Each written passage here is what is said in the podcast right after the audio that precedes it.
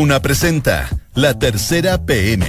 Las historias imprescindibles y una nueva mirada de los temas de hoy. Con María José Soto. Auspicio de Inmobiliaria Sinergia. Duna. Sonidos de tu mundo.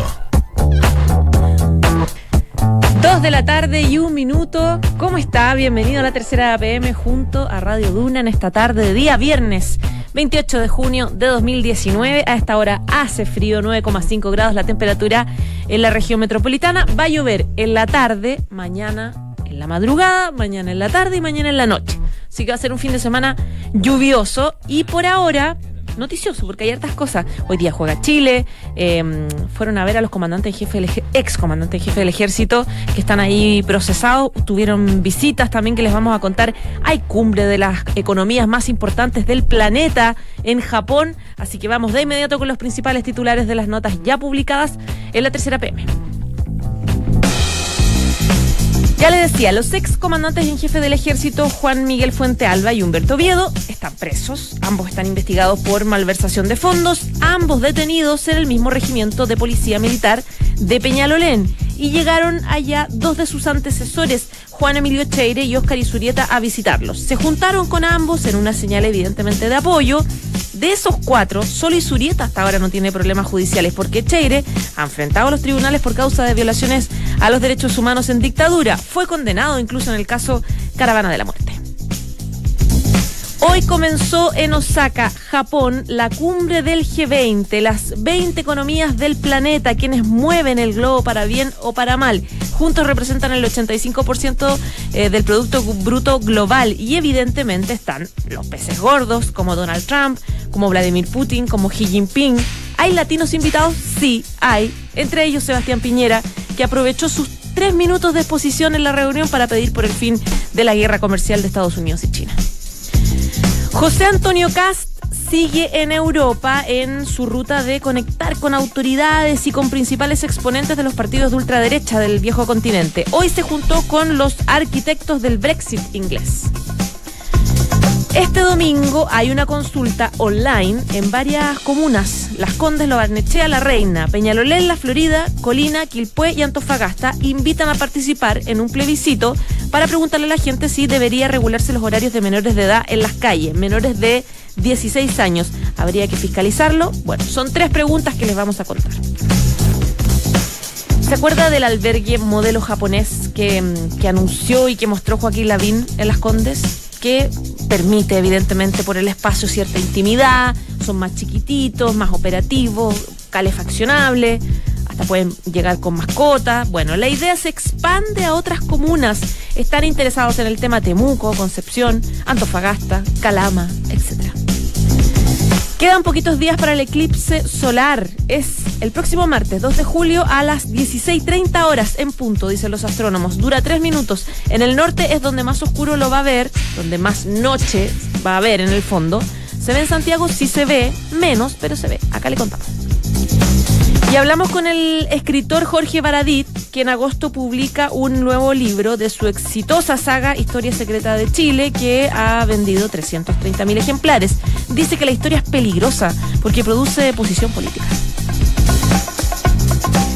Dos de la tarde y cuatro minutos, ya cinco minutos de hecho. Comenzamos de inmediato con uno de los temas que yo les contaba, tiene que ver con este plebiscito en varias comunas de todo el país que se va a hacer precisamente para em, preguntarle a la ciudadanía qué les parece eh, respecto de la presencia de eh, menores de edad en las calles, si hay que regularlo o no, hasta qué horario o no.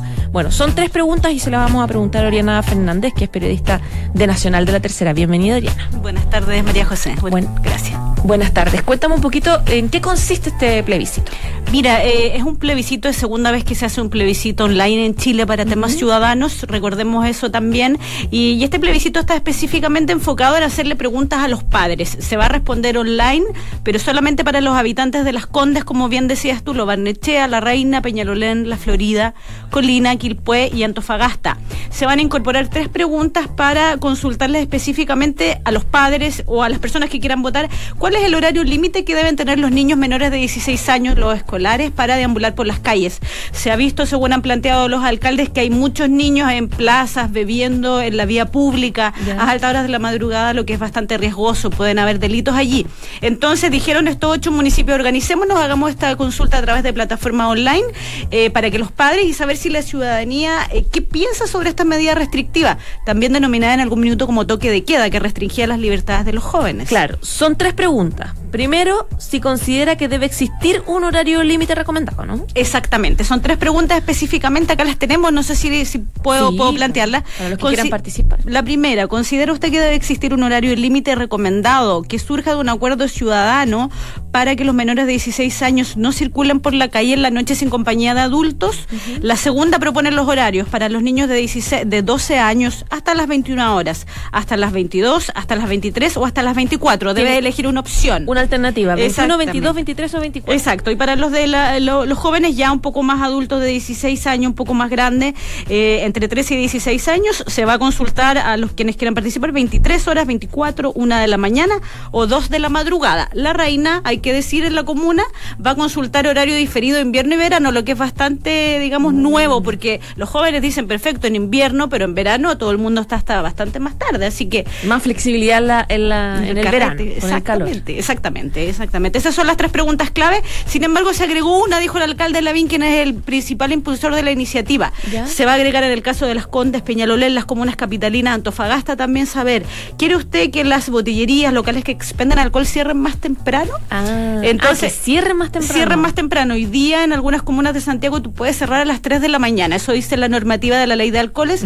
Sin embargo, ellos van a preguntar si quieren que cierren más temprano, también cuidando que jóvenes no accedan a la bebida, que no puedan comprar, que es una práctica hoy día que se da bastante. ¿Y especifica el horario de más o solo más temprano? Solamente se hace una pregunta genérica abierta. ¿Usted está de acuerdo con cerrar? ¿Y qué, dicen lo, qué dijeron los alcaldes y remarcaron? Todas estas decisiones no son vinculantes. Nosotros esto lo vamos a debatir con nuestros consejos comunales para poder determinar qué hacemos con este insumo informativo, qué piensan los padres sobre estas medidas. Se va a discutir en los consejos.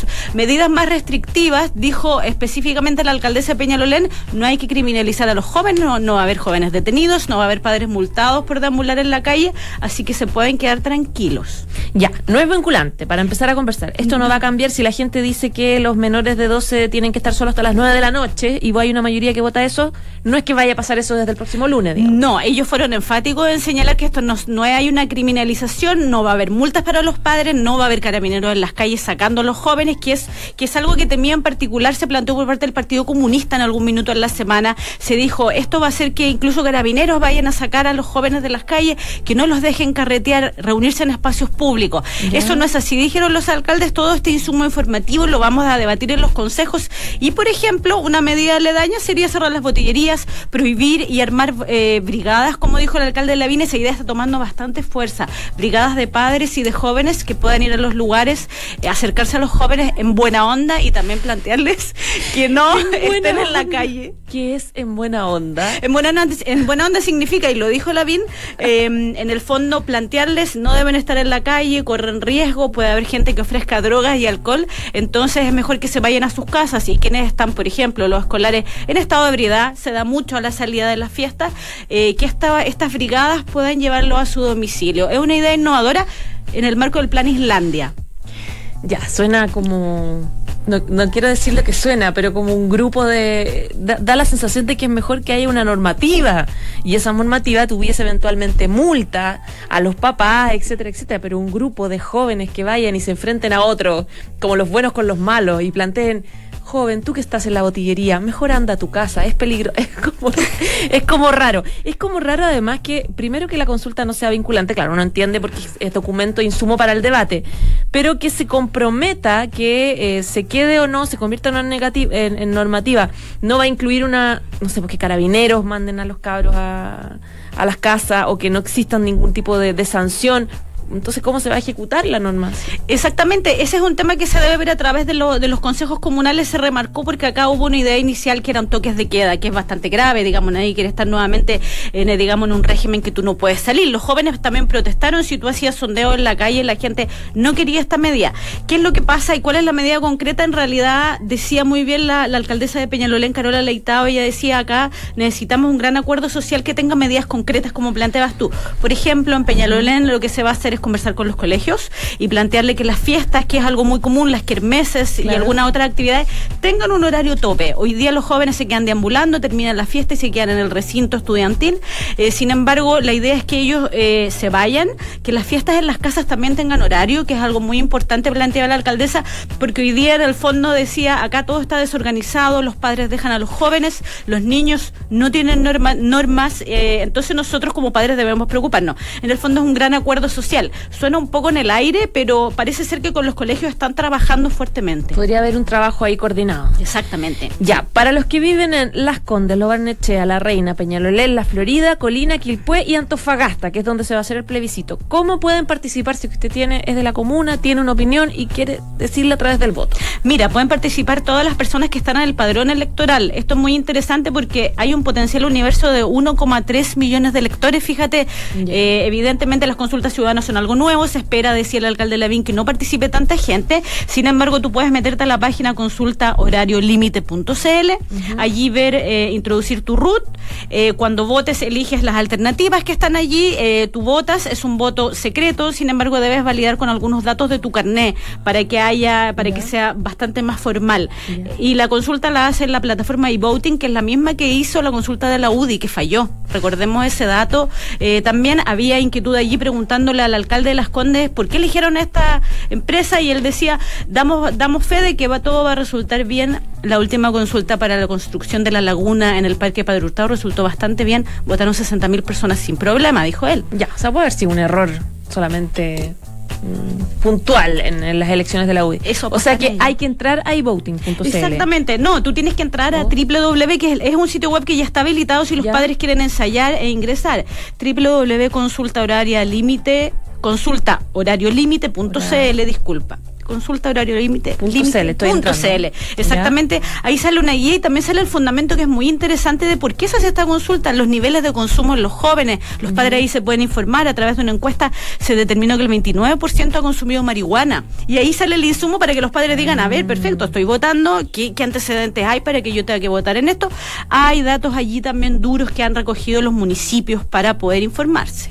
Claro, de hecho estaba viendo acá, entré a consulta horario y uno pone su root y al tiro te dicen si es que estás apadronada ahí. Exactamente. Y ahí puedes participar de inmediato en esta votación que va a ser el domingo. Exacto. La Florida es la que tiene más electores potenciales con 290 mil personas, Antofagasta 260 mil y Las Condas 246 mil. Dijeron en algunas comunas pequeñas que participan ahora como Quilpué y Antofagasta que no estaban seguros muy bien de la participación, pues es algo nuevo. Las consultas ciudadanas son algo solamente que he tenido esta experiencia que hubo el año pasado. Así que están viendo ahí, incentivando con videos en las redes sociales para votar. Ya, pues Oriana, espero que el lunes conversemos a ver cómo le cómo les fue a las comunas, si participó mucha gente, porque en realidad al margen del resultado es muy interesante que, que uno se preocupe y participe si es de la si es de la comuna. Estaremos atentos a los resultados, María José. Gracias. Que estés muy bien. Chao, chao. Estás en la tercera PM con María José Soto.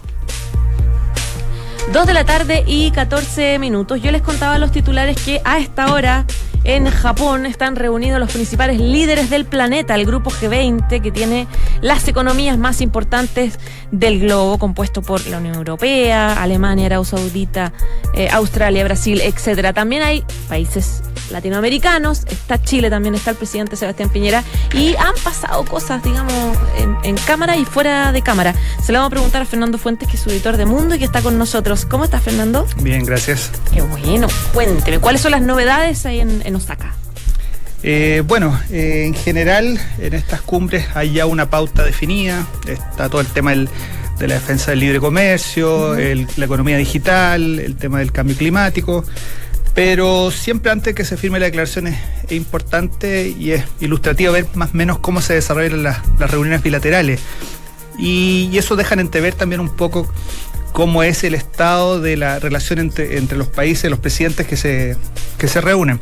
Bueno, y obviamente el, el, el personaje que siempre destaca acá por su histrionismo es el presidente norteamericano Donald Trump. Él había sido bastante crítico en, en, en el, incluso en el arribo a Osaka, en Japón, eh, respecto de, de, varios de sus países aliados, pero ya una vez que llega él se, se relaja. Siempre hace lo mismo, como que sí. tira una provocación a los países con sí. los que se va a juntar. Usa Twitter generalmente claro. para, para, eso. Eh, pero como te decía, acá se ha mostrado bastante relajado. Ya ha sostenido bastantes eh, ya reuniones bilaterales. Y, por ejemplo, tuvo una con, con el presidente ruso Vladimir Putin. Sí, hubo bromes ahí de por medio, ¿no? Sí, y claro, se, se, enmarcan justo en, el, en este proceso todavía las investigaciones por la llamada trama rusa, la supuesta injerencia de, de Moscú en, la, en, las últimas elecciones presidenciales en Estados Unidos. Y eh, bueno, antes de tomarse la foto eh, oficial, eh, en el estrado ahí Trump le da unas palmaditas en la espalda a Putin. Después cuando van a, a tener la reunión bilateral, eh, había mucho bullicio y eh, los, los, periodistas le preguntan si, si va, le va a hacer algún comentario a Putin sobre el tema de las próximas elecciones en Estados Unidos. Ya. Y, y, él comenta sobre que, el próximo año. Claro, entonces le dice mira a Putin le dice, presidente, nada de injerencia, ¿no es cierto? Y, y le, le, reitera incluso. Y Putin, que está atento a la traducción, sonríe solamente, pero son parte de, las de las bromas que lanza. No, no se meta esta vez en las elecciones. Claro. Decir, claro. Eh, bueno, también, por ejemplo, otras reuniones que tuvo eh, encuentros eh, bastante llamativos fue, por ejemplo, con el príncipe heredero de Arabia Saudita, con Bin Salman. ¿Ya? Recordemos que igual el príncipe heredero estuvo en, en, el foco, en la polémica por el asesinato de este periodista saudita crítico de, del reino, eh, Khashoggi, Khashoggi claro. que fue asesinado en la, supuestamente en la, en la embajada saudita en, en Estambul.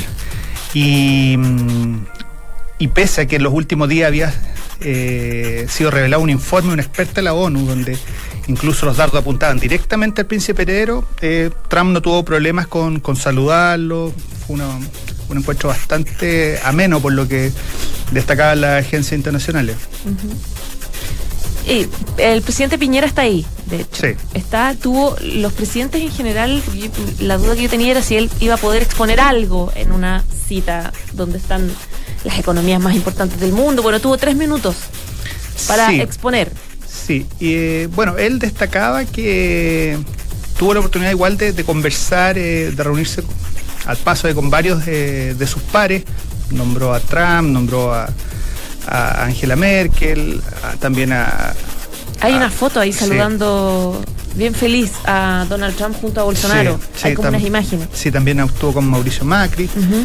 Bueno, y él insistió, dice, en el tema de, de la defensa del libre comercio, de, a propósito de la, de la guerra comercial entre Estados Unidos y China. También se refirió al tema de, la, de los próximos encuentros del COP25 y de la PEC que van a desarrollar acá en Chile. Uh -huh. Y por lo que comentó el mandatario, eh, habría recibido la confirmación de varios de sus pares para asistir a estos encuentros. Y también él aprovechó de pasar el recado ahí, le comentó a Mauricio Macri que lo iba a ir a visitar pronto en alusión a la cumbre que va a haber el próximo mes en Santa Fe, en Argentina, de la cumbre del Mercosur. Uh -huh. Eso más o menos fue como la, a grandes rasgos la participación que ha tenido hasta ahora el presidente de Sebastián Piñera ya. El G20 continúa mañana. Claro. ¿Qué conclusiones debería haber en pos de lo que todo el mundo está esperando, que es que termine la guerra comercial China-Estados Unidos? Bueno, los, los avances que habían dado algunos de medios especializados de la zona, sobre todo, por ejemplo, South China Morning Post de Hong Kong, hablaban en la víspera del, de, la, de la cumbre que había bastantes avances y se esperaba justamente un anuncio. Ahora hay que ver qué va a pasar ahí con la reunión bilateral entre el presidente Donald Trump y Xi Jinping. Uh -huh. Pero todo apuntaba ciertamente que deberían haber avances. Y justamente con, por el tema de, la, de, de comercio, hoy también se supo que después de 20 años de negociaciones, eh, eh, la Unión Europea llegó finalmente a acuerdo con Mercosur para un tratado de libre comercio, uh -huh. lo cual había estado incluso en riesgo hasta ayer, por ejemplo, cuando el presidente Macron eh, había amenazado específicamente a Brasil eh, había amenazado de no firmar este acuerdo si es que Brasil eh, se salía del acuerdo de París, del cambio climático. Hoy, de hecho, tuvieron una bilateral ambos, ambos presidentes, eh, pero no fue una bilateral oficial, sino que más o menos lo llamaron un encuentro informal. ¿Cuál es la diferencia? no, aparentemente fue un gesto también ahí que hubo de parte del gobierno francés, si bien el portavoz de Bolsonaro dijo que había sido solamente una cuestión de de circunstancial y que lo importante es que se había producido el, encuentro, pero en eh, la víspera Macron había cuestionado justamente, no solo Macron, también Alemania ha estado cuestionando el tema de la deforestación en Brasilia, del gobierno de, Brasilia. Entonces eso hacía entrever ahí una, una, una, reunión no muy grata entre Bolsonaro y Macron. Sin embargo, eh, la presidencia brasileña habló de un encuentro amistoso, Incluso eh, Bolsonaro le habría extendido una invitación a, Macron para que visite la, Amazonía brasileña. E incluso el canciller francés está previsto que el próximo mes viaje a, Brasil. Entonces, aparentemente la, situación mejoró en, en el curso de las últimas horas. Claro. Ya, pues vamos a ver qué pasa entonces con, los acuerdos que se pueden generar en la cumbre del G20. Muchísimas gracias. No, gracias a ti por la invitación. Que estés bien. Igual, chao, chao. En Duna Escuchas, la tercera PM, con María José Soto.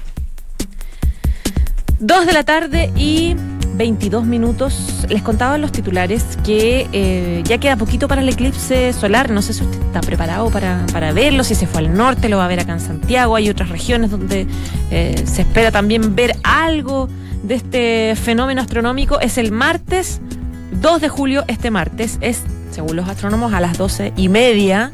Em, va a durar poquito, tres minutos. Obviamente en algunos lugares se va a ver más que otros. Y vienen grandes figuras. Estaba leyendo el reportaje que ya está disponible en la tercera PM, que podría venir, por ejemplo, Bill Gates a verlo.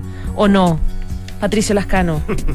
editor de La que pasa, ¿cómo estás? Muy bien, María José. Sí, es uno, es uno de los invitados tapados que podrían eventualmente venir. Lo que pasa es que em, ellos eh, firman contratos de confidencialidad para que no se sepa, porque genera mucha atracción, pero hay rumores de que él podría ser uno de los personajes que pudiera venir a, ver el eclipse. Ya, ¿cuánta gente va a estar en el norte? ¿En qué parte específicamente? Si alguien quiere ir ahora, ¿puede ir o ya está todo colapsado? Un poco resumen la, la expectativa. A ver, a modo, de, a modo de resumen, para que la gente lo entienda, la única parte en Chile donde se va a ver el eclipse en oscuridad total, esto es decir, el día se va a transformar en noche, que es lo más espectacular del eclipse, es en una franja de 150 kilómetros que va de Guanaqueros, o sea, casi al sur de La Serena, hasta Domeico, que es el comienzo de la tercera región.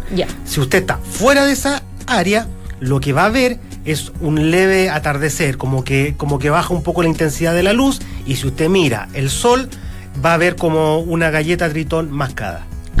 Ah. Eso es lo que se va a ver. ¿Y eso acá en Santiago también? En Santiago lo que vamos a ver, y va a depender un poco también del clima, aunque se supone que va a estar despejado, por lo menos eso es lo que ha dicho la dirección meteorológica, es, eh, como te digo, esa pequeña baja en la intensidad de la luz, como un leve atardecer, más, si tú lo miras con lentes, el sol con un pedazo menos. Pasa que ese pedazo que es tan mínimo, que es el 8%, que eh, va a estar eh, sin, sin estar tapado con la luna, basta para eh, echar a perder un poco el efecto del eclipse, que es que se oscurezca. Claro. Ahora, en todo caso, si se ve acá menos en la región metropolitana, igual hay que usar esos lentes especiales en cualquier circunstancia, aunque esté lejos de. Siempre. en Chile, o sea, el eclipse se va a ver prácticamente en todo Chile, de Arica a Magallanes, con eh, distintos niveles de intensidad. Pero cualquier persona en cualquier parte de Chile siempre debe mirar el sol con los lentes.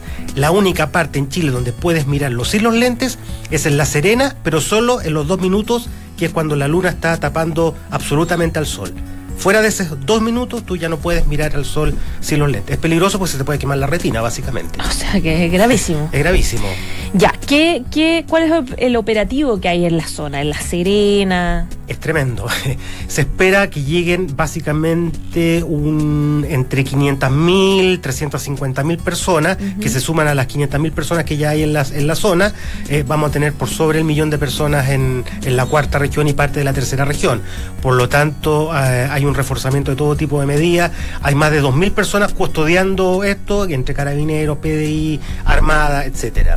Es un tremendo despliegue. ¿Quiénes van a ir? ¿Por qué mencionabas que podría ir Bill Gates? ¿Quiénes más van a ir personajes importantes, digamos? A ver, eh, no hay una lista oficial de gente que vaya a ir, pero eh, sí se especula que eh, algunos millonarios, sobre todo vinculados a la tecnología, como que tienen una fascinación especial por este tipo de fenómenos, y se habla de Mark Zuckerberg, de Jeff Bezos, el creador de Amazon, pero es solo rumores, como te digo, la mayoría de estas personas no publicita sus visitas, llega muy de sorpresa, y la gente que los va a recibir, que normalmente son son eh, bastante cuidadosos en no filtrar este tipo de cosas. En ese eh, ra- eh, perímetro de 150 kilómetros, Kilómetros. donde dice que se va a oscurecer completamente, ¿va a estar abierto? ¿Puede ir cualquiera? Sí, sí. A ver, mira.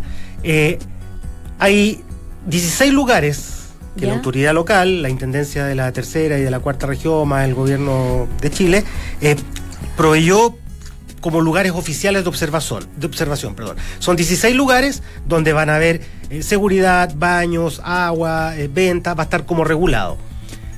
Entonces tú puedes ir a uno de esos 16 lugares. Si no quieres ir a uno de esos 16 lugares, puedes ir a pararte en la carretera, a ir al desierto. Sé que hay mucha gente que va a ir con una especie de misticismo a ver el, a ver el eclipse en el desierto.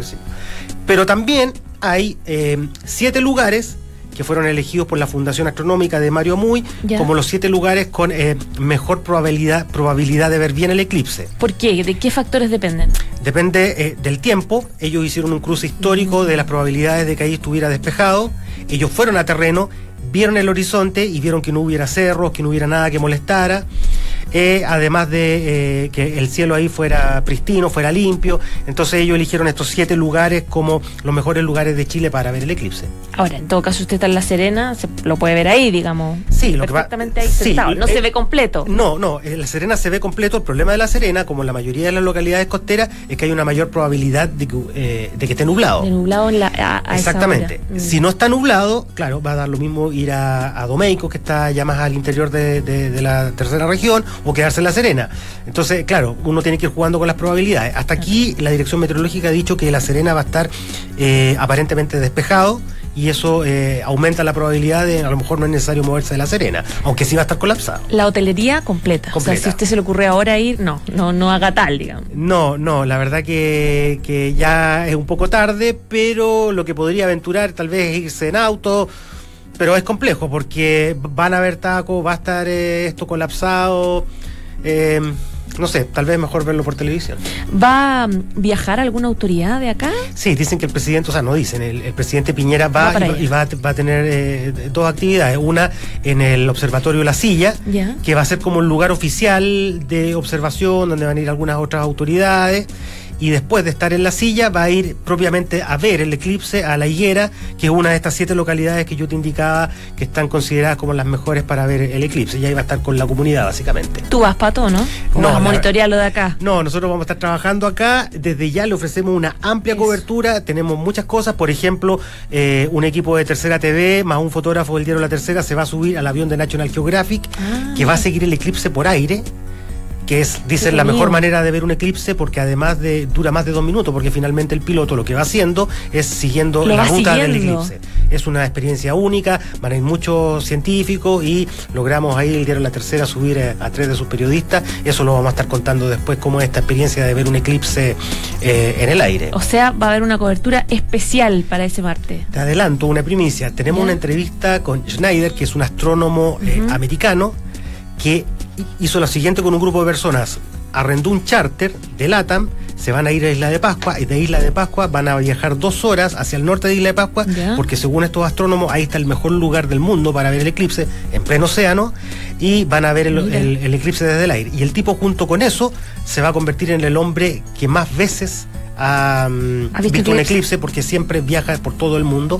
De hecho, va a ir el, eh, gente del Guinness a ver esto. Nosotros le vamos a contar esa historia en exclusiva en el diario La Tercera. Cazadores de eclipses. Absolutamente, hay gente muy fanática. Imagínate la cantidad de dinero Sí. para arrendar un avión, un avión Para ir a verlo comercial. en medio del océano. Ir a verlo en el océano.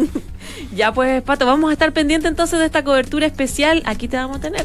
Absolutamente, nosotros, eh, como les digo, los invitamos a visitar eh, la tercera.com, que pasa.cl y todos los productos de la tercera para ver toda la cobertura que estamos haciendo del eclipse. Ya pues, Pato, que tengas buen fin de semana. Ok, chao. chao.